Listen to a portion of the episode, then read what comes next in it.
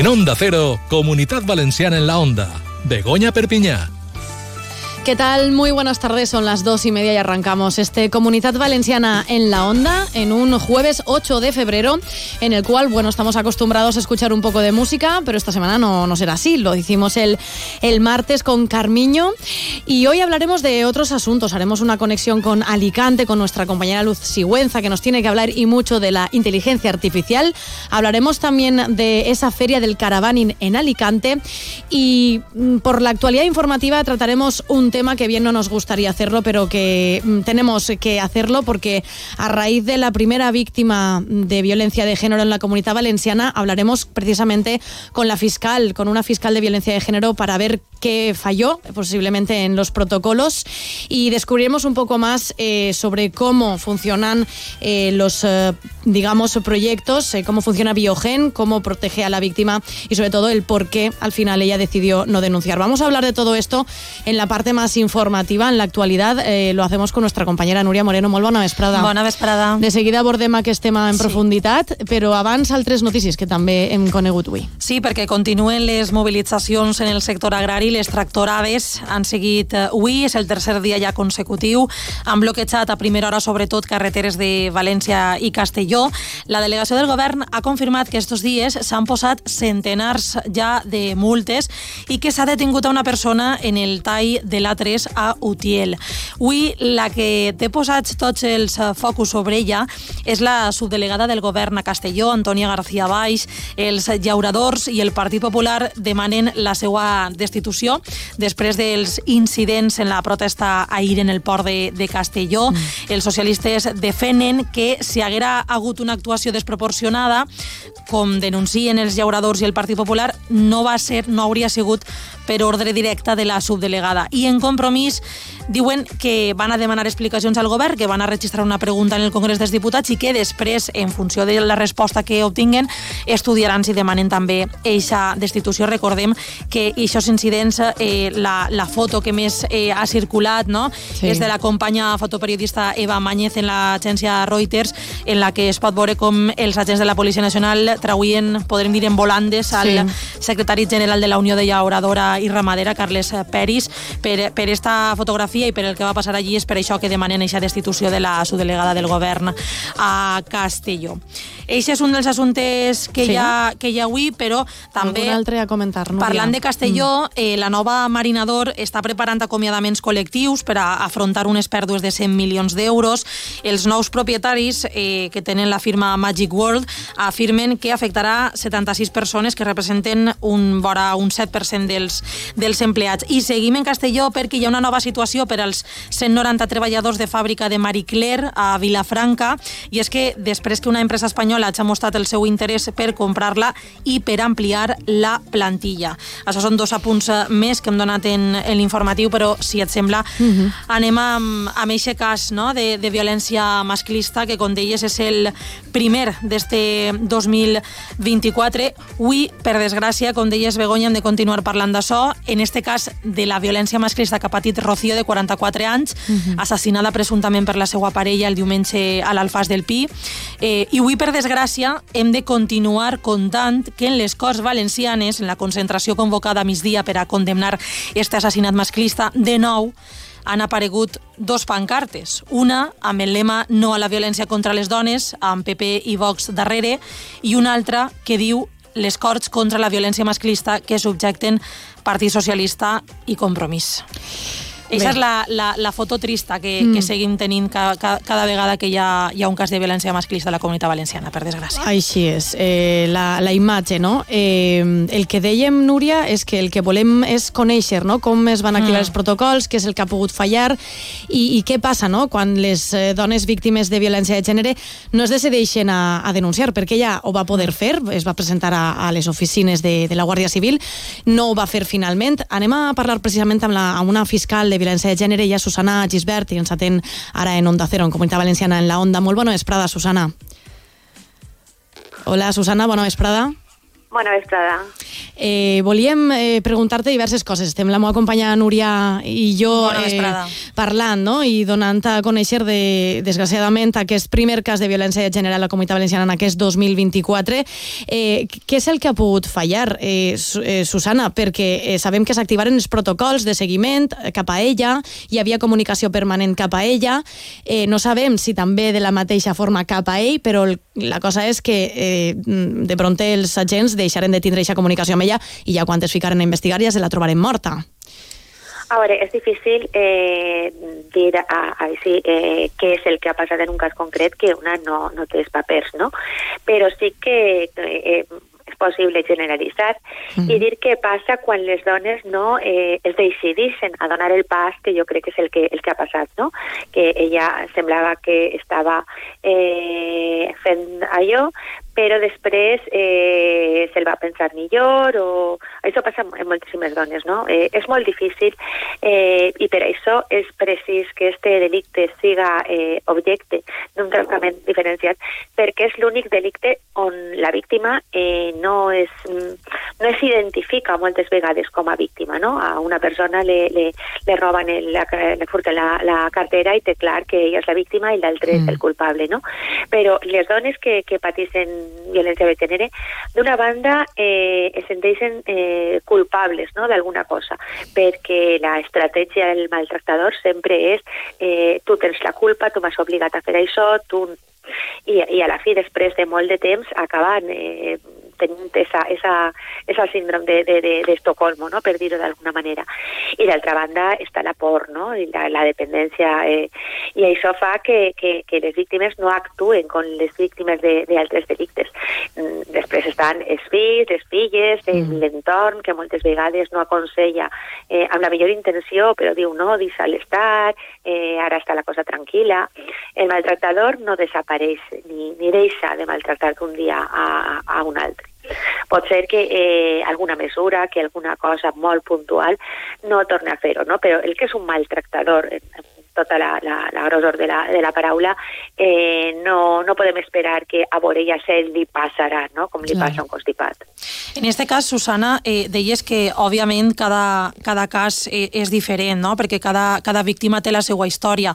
Eh, en el cas de Rocío, eh, ella va acudir a la, a la Guàrdia Civil amb, amb veïns i també a la policia local. Eh, no és habitual això, no? Eh, almenys no, no estem acostumbrats a veure, a veure este tipus de, de casos i, i sembla que, que en este cas sí que, sí que la víctima tenia un poc el, el recolzament no? de, de, de l'entorn, però així tot, que complicat no? és, és per, a, per a una dona que, que està patint el maltracte eh, arribar a, a fer aquesta denúncia, no? arribar a materialitzar-la. Sí, sí, és que moltes vegades eh, el, el recolzament de la gent eh, en un primer moment és clar, no? I, i aprofite per a dir una cosa que la gent no sap, no? que jo mateixa no sabia fins que me la, me, me, me varen fer reflexionar. Moltes vegades, eh, si són familiars, si veiem que eh, hi ha una relació tòxica, que hi ha una relació perillosa, eh, o les amigues direm, eh, si, mira, deixa-lo, si no el deixes no em tornes a parlar, no? com una forma de, de, de fer-la reaccionar. Això és una errada mayúscula, perquè és el que vol el maltractador. El maltractador vol aïllar a la seva víctima, que la gent reaccioni d'alguna manera eh, d'esta forma. I aleshores el que ha de saber una víctima de violència de gènere és que tu denuncies o no denuncies, eh, estic així per a que el moment en què tu vulguis parlar, en què tu no vulguis parlar, en què tu vulguis... que ella sempre tinga esa xarxa no, al, seu, al seu voltant, perquè, perquè si no el maltratador aconseguís el seu propòsit, no, que és aïllar a la víctima i quan la víctima es decidís a, a denunciar està, està soles. Pot ser no siga este el cas, no? però és important eh, cridar l'atenció sobre este punt. Mm. Què hauria de canviar, Susana, eh, per a que en situacions com aquesta, que tant ell com ella estaven dins del programa Biogen, ell com a agressor, ella com a víctima, eh, seguir-ho de més a prop, eh, no sé, per a que el resultat no siga el que mai volem que siga i que a ha sigut. D'una banda està clar, no? el que diem sempre, no? quan més mitjans hi ha, més possibilitats de controlar les coses. Si un policia controla 100 dones, el farà molt pitjor que si controla, controla 5, no? Però a més d'això, eh, jo crec que també és mm, necessari no? eh, fer un, una volta a l'enfocament no? i a més de, de controlar la víctima i el seguiment, controlar també el maltractador, no? perquè de vegades eh, sembla que, que l'objecte del, control acaba sent el domicili de la víctima i moltes vegades mm, podria ser també eh, l'actuació la, del maltractador. Jo crec que s'estan donant passos en aquest sentit, però evidentment no, no, no els suficients. I, i després, eh, la conscienciació social, que tot el món estiga eh, pendent, estiga donant suport, perquè, perquè si no les víctimes eh, acaben sentint-se aïllades, no? Susana, perquè tot el món eh, ho entenga un poc com funcionen aquests protocols, perquè hem, hem contat que, que Rocío va acudir a aquesta caserna de la Guàrdia Civil, eh, que en un principi semblava que anava a formalitzar aquesta denúncia, finalment va dir que, que no volia fer-la, que renunciava a l'ordre de protecció, però en qualsevol cas eh, es tracta d'un delicte perseguible d'ofici, no? perquè es van activar eh, unes mesures. Clar, no? Es tracta d'un delit, no, unes mesures no, perquè una ordre de protecció és que això és important que la gent ho sàpiga. Mm. Eh, una ordre de, de protecció és difícil, és possible no, que la demani el Ministeri Fiscal, que es deposi un allunyament d'ofici, però eh, estem pensant en un delicte que eh, normalment la prova és la declaració de la víctima. Si la víctima no declara, si tinguérem uns veïns que haguérem vist el maltractament, podem eh, dictar l'ordre de protecció, però si no és molt difícil perquè estem parlant de risc, però estem parlant de delictes. En el jutjat de violència de gènere, eh, les mesures sempre eh, van perquè hi ha indicis de la comissió d'un delicte. Si una dona ve i diu que té molta por, però que no vol denunciar i no tenim eh, cap testimoni, no tenim eh, cap altra prova, tot i que creiem que la dona té por, eh, en el jutjat de violència de gènere no es pot fer res, no? Aleshores cap eh, acudirà a altres instàncies, no? a la policia o el que siga. Però moltes vegades la gent no sap que, això.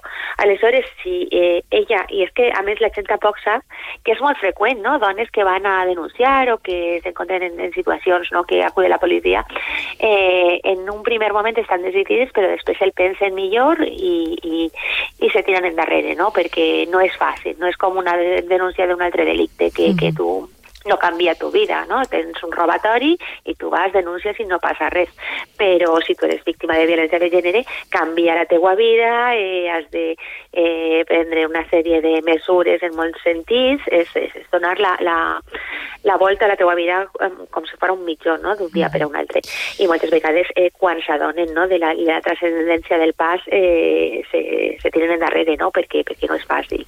I això, eh, el que cal és que estem informades de les possibilitats possibilitats que, que tenen d'eixir endavant. Moltes vegades també és la, és la ignorància o el no saber eh, que tenen possibilitat de si no poden estar en la seva casa, que normalment és ell el que està obligat a anar-se'n, però si per qualsevol circumstància no poden o no volen, tenen eh, cases d'acollida, eh, tenen ajudes eh, econòmiques, eh, tenen eh, unes mesures civils que al voltant dels fills que se eh, des de la primera vegada i moltes dones quan sàpiguen eh, els mitjans que tenen eh, canvien aquest propòsit de no denunciar no? aleshores la informació també és molt important mm. Doncs nosaltres eh, ens fem ressò d'aquest telèfon el 016 per a les que, dones que puguen estar sent víctimes de maltractaments o que puguen ser víctimes de violència de gènere el 016 els serà de molta ajuda i sens dubte ficar-se en contacte també amb els serveis socials i, i i, totes les eines que, que tenim a, a dia d'avui, que no són suficients, pareixer. Eh, Susana, moltíssimes gràcies per haver-nos atès, per haver-nos informat i per haver compartit aquests minuts de ràdio amb nosaltres. Esperem haver donat algo de llum a les persones que puguen estar patint. Gràcies. Moltíssimes gràcies a vosaltres. Gràcies. I companya, també moltes gràcies per acompanyar-me en este ratet. Eh, a tu i als oients. Tant de bo poguerem parlar i ho farem d'altres temes més amens sí. i, i no tan reivindicatius, però és necessari, és necessari fer-ho. Així, Així que continuarem, vos escoltem a les 7 i 20 amb més notícies, uh mhm. -huh. Núria. Moltíssimes Fins gràcies. Fins ara. Anem amb altres assumptes, fem una xicoteta pausa i seguim.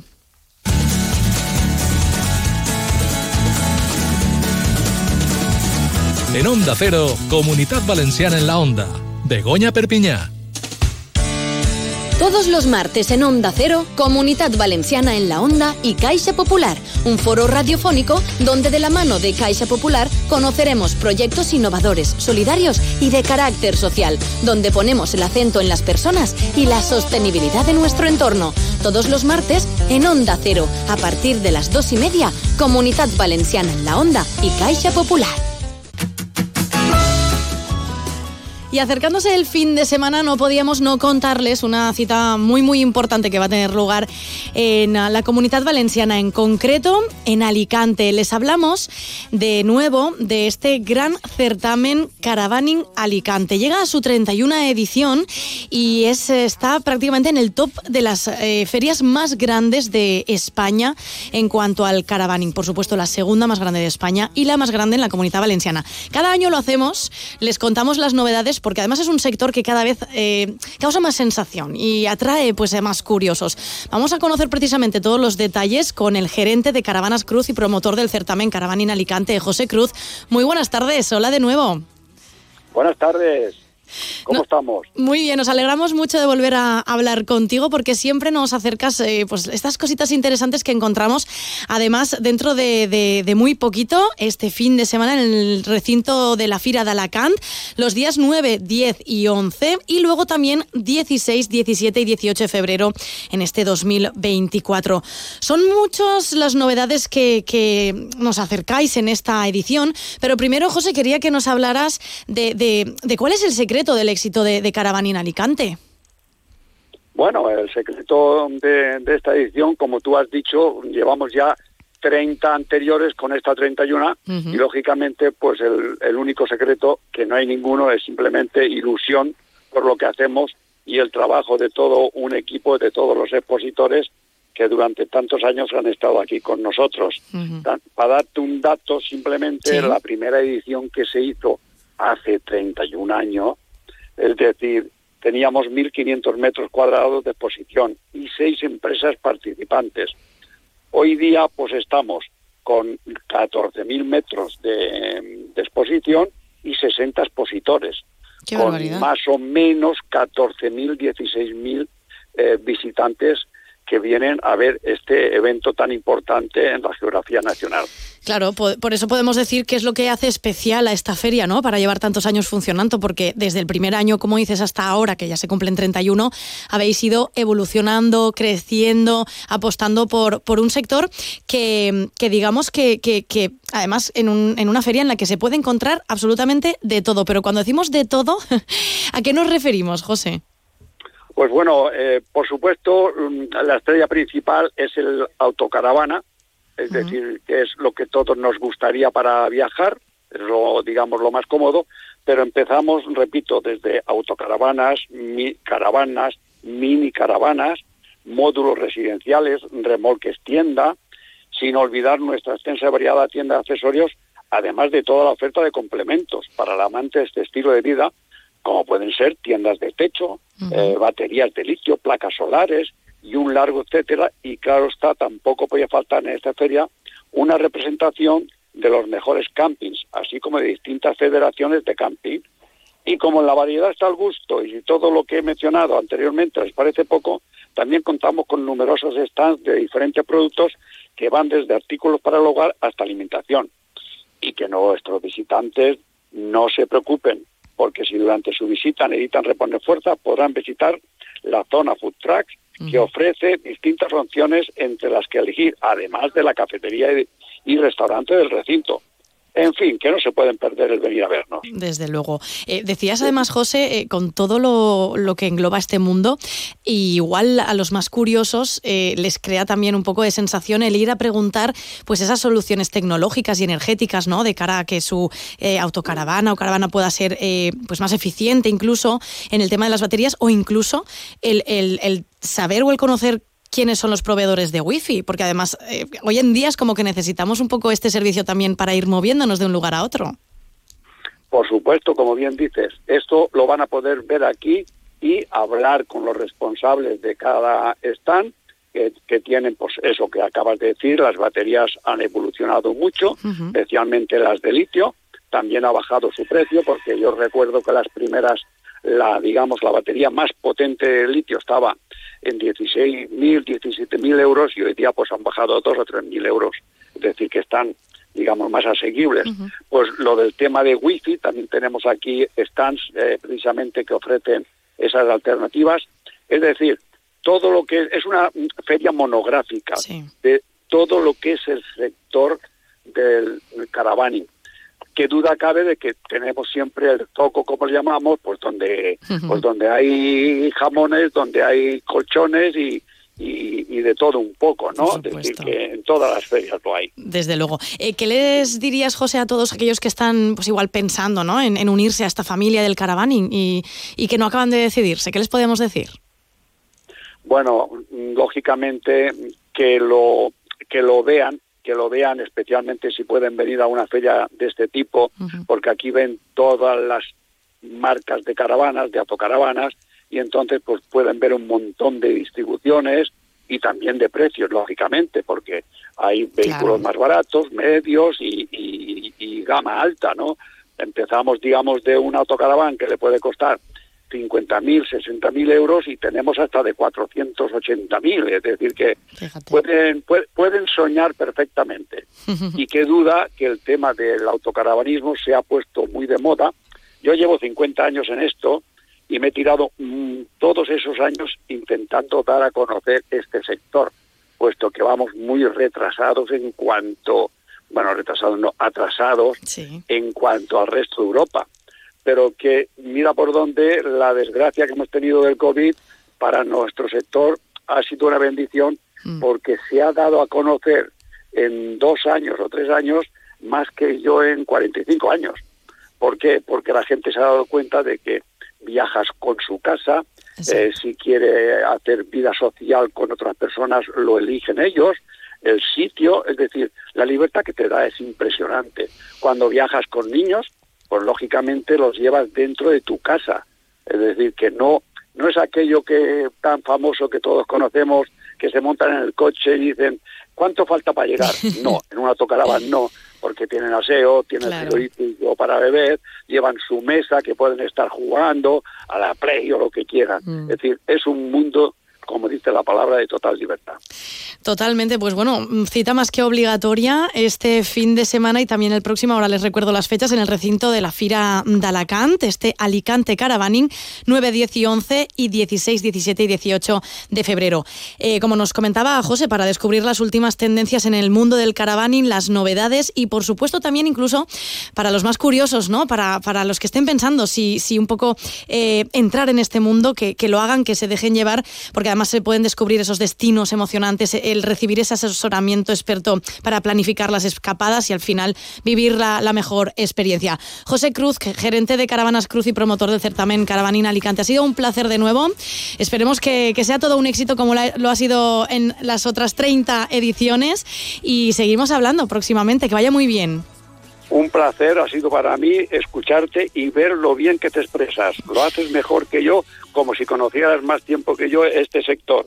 Y bueno, qué duda que aprovecho la, ocasión que me brindáis para invitar a todos los oyentes de Onda Cero a que vengan y visiten Caravaning Alicante. Por supuesto, allí estaremos, José. Un abrazo muy fuerte. Hasta pronto. Otro más fuerte para ti. Gracias.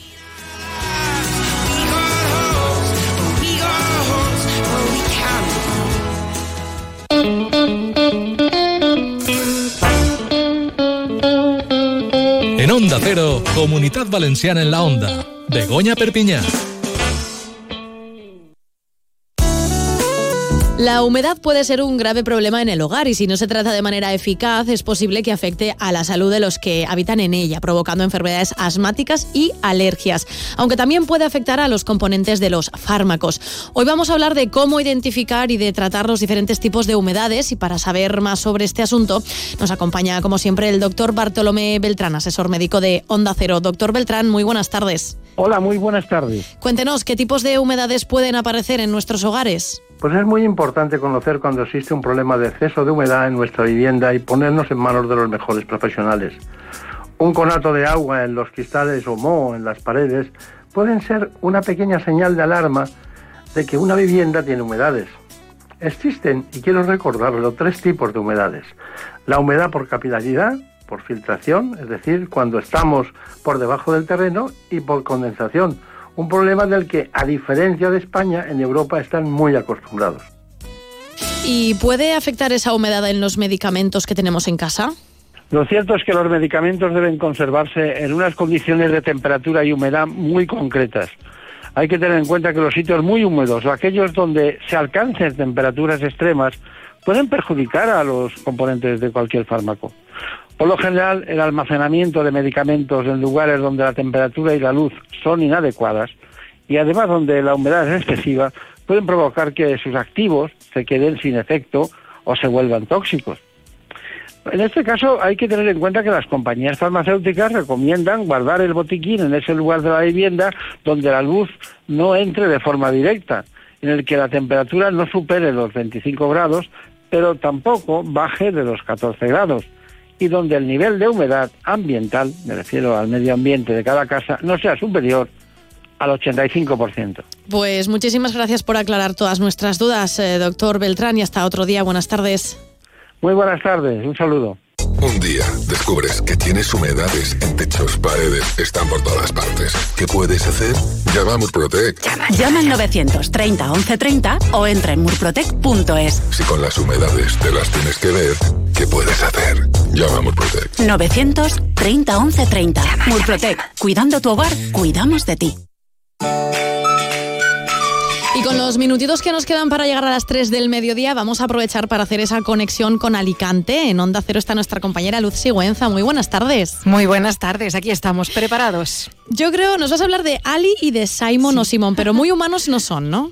No, son virtuales. y es que Alicante ha creado un sistema para combatir la soledad no deseada de los mayores, entre otras cosas que me gustaría explicarle a nuestros oyentes. Venga, pues vamos allá, cuéntanos. Pues el proyecto Simón o Simon, creado por el ayuntamiento, para combatir la lacra de la soledad no deseada en las personas mayores va a ayudarles también en la salud y es que funciona a través de un sistema de monitoreo inteligente. De esta manera, aquellas personas mayores que vivan solas estarán conectadas en todo momento con los servicios de emergencia, incluso con sus familiares que les pueden controlar a distancia. No se trata de un sistema de teleasistencia al uso, ya que el propio asistente virtual, es decir, el propio Simon, será el encargado de controlar que todo esté en orden. De esa manera, los servicios de emergencia recibirán un aviso en caso de que la persona caiga al suelo, que se da mucho en personas mayores, o un problema de salud como un infarto, un desvanecimiento, que no puede eh, la persona dar el aviso por sí misma. Sería en este caso el propio asistente el que actuaría, como nos ha explicado Toño Peral, concejal de innovación. Porque la teleasistencia ya está avanzando en, en esa dirección, ¿no? Pues una asistente de inteligencia artificial les va a proponer una dieta, un deporte, algo que se ajuste a esa vida saludable que queremos que lleven nuestros mayores. La segunda fase de esta iniciativa aborda la soledad, para ello se va a crear un portal de voluntariado que va a estar gestionado por profesionales también. La idea es crear un grupo activo de personas solidarias que sean las encargadas de tutelar a uno o varios mayores que interactúen con ellos utilizando diversos medios tecnológicos y presenciales, mitigando así la soledad eh, de nuestros mayores y prestándoles la ayuda que puedan necesitar. Pero como decías, querida compañera, Simón no va a estar solo cuando llegue al mundo, puesto que Ali tiene poquitos meses, pero ya existe. Se trata de un asistente virtual que es capaz de guiar a al ciudadano y resolver los trámites online de forma fácil y ágil. Además, aprende y mejora cada día. Sin duda un referente y buen ejemplo de un avance tecnológico innovador complejo en su desarrollo, pero fácil en su uso. Ha ejercido un impacto súper positivo en la mejora de la atención ciudadana como herramienta pionera que logra agilizar los procesos burocráticos y facilitarlos, favorecer la inclusión social y la accesibilidad. Begoña, se acabó el venga usted mañana, vuelva usted mañana. Eso se ha acabado Eso con Ari. acabado. Como darles datos muy breves sobre el trabajo que hace Ali a diario. Hasta el momento está realizando unas 300 gestiones con los ciudadanos, fundamentalmente certificados de empadronamiento, y da respuesta a unas 300 personas también sobre, bueno, pues eh, con quién tengo que hablar para esto, cita previa, gestiones con de cualquier tipo, ¿no? Con el ayuntamiento. Ali desde luego supone un antes y un después en las relaciones virtuales entre ciudadano y administración local. Estamos muy, muy, muy digitalizados, pero Sí. para bien diría yo. Exacto, nos guste o no, Ali y Simon en este caso ya están entre nosotros, entre la sociedad, un poco a nivel inteligencia artificial. Y si nos ayudan, eh, en cierto modo, como en este caso para la soledad en mayores o también para a la hora de hacer nuestras gestiones, oye, bienvenido sea, ¿no? Lu? ¿Verdad que sí? Yo creo, a mí me ha hecho mucha ilusión conocer estos asistentes virtuales y sobre todo darlos a conocer a los oyentes, Desde porque luego. oye, es eh, una forma de avanzar en todo esto para bien. Pues muchísimas gracias por besazo, un besazo enorme. Otro para ti, adiós. Así llegamos a las 3 del mediodía. Terminamos aquí. Jordi Andrés ha estado en la realización técnica y volvemos mañana a partir de las 2 y media. Que tengan feliz tarde. Chao.